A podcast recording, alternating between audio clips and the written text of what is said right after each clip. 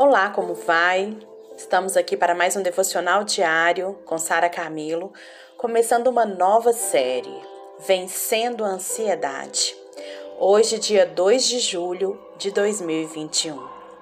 Durante esses dias, nós vamos falar sobre Filipenses, capítulo 4, verso 6. Esse vai ser o nosso texto base de todos os devocionais nos próximos dias. Esse devocional está sendo uma reprodução de uma pregação que eu fiz na última quarta-feira, ou melhor, no dia 23 de junho, e essa pregação é, me chamou bastante atenção, porque foi algo que Deus trouxe ao meu coração e usou né, o pastor Reina de Hutler e tantos outros pastores para confirmar isso e trazer esse estudo para que pudesse ser transformado numa pregação e hoje eu estou compartilhando ele como devocional.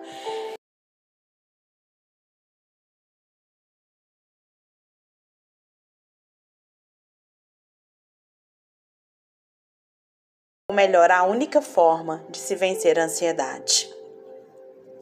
O texto de Filipenses 4:6, ele diz: Não andem ansiosos por coisa alguma, mas em tudo pela oração e súplicas e com ações de graça, apresentem os seus pedidos a Deus. Meus queridos, eu vou abrir aqui o devocional te dizendo: preocupação é pecado. Se você tem andado preocupado, você está pecando. Se você anda ansioso por qualquer coisa que seja, você está pecando. Sabe por quê? Porque a Bíblia é clara nesse versículo e nos dá uma ordenança. Não andem ansiosos, não andai ansiosos. Mas como que eu posso ter uma vida livre da preocupação, Sara? A preocupação faz parte do ser humano. Não. Deus não nos criou para vivermos uma vida doente de preocupação. Deus nos criou para sermos dependentes dele esperarmos nele em todas as coisas. Então, primeiro, Deus já te deu uma ordenança. Não seja, não anda, não esteja ansioso por coisa alguma. E segundo, seja livre das desculpas que você arruma para justificar as suas preocupações. Como assim? Isso mesmo.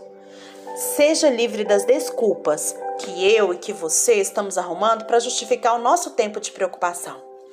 A palavra preocupação já nos mostra que é uma pré, né, você se ocupar antes de alguma coisa que ainda nem aconteceu.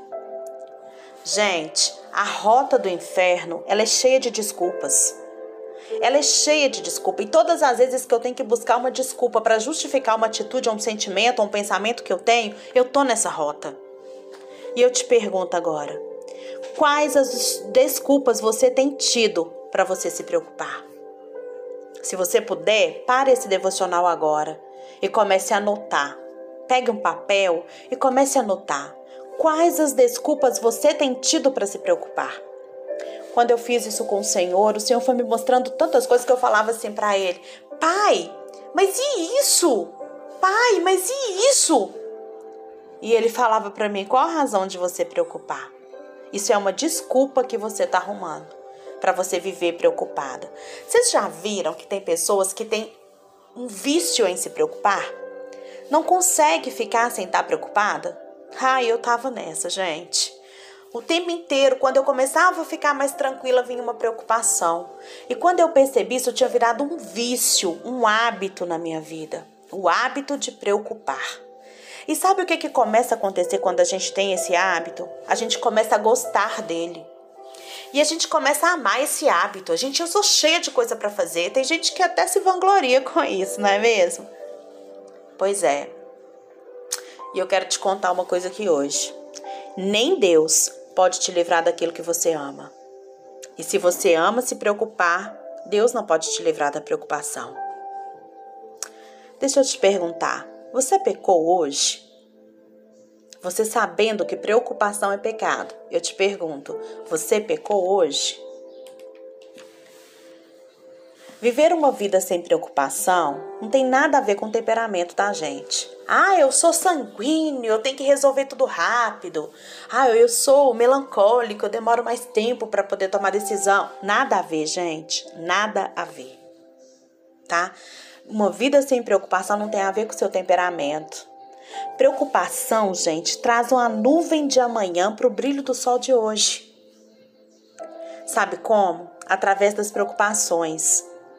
E essas preocupações você não vai conseguir, por mais que você esteja preocupado, por mais que você perca noite de sono,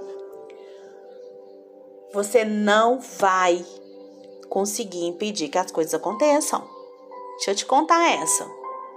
A preocupação, gente, ela sempre ataca a saúde. Como, por exemplo, né, problemas estomacais, digestivos, são resultado de ansiedade e tantas outras doenças psicossomáticas que a gente enfrenta por aí. A preocupação traz doença, a preocupação traz problemas nos relacionamentos, a preocupação destrói famílias e a preocupação é pecado. Isso daí já é motivo para você pensar sobre as preocupações, sobre a ênfase que você tem dado às preocupações. E hoje eu vou deixar esse para casa Quais as desculpas você tem tido para se preocupar? Pensa sobre isso e amanhã a gente conversa mais. Tenha um dia ansiedade e preocupação e firmes nas promessas do Senhor.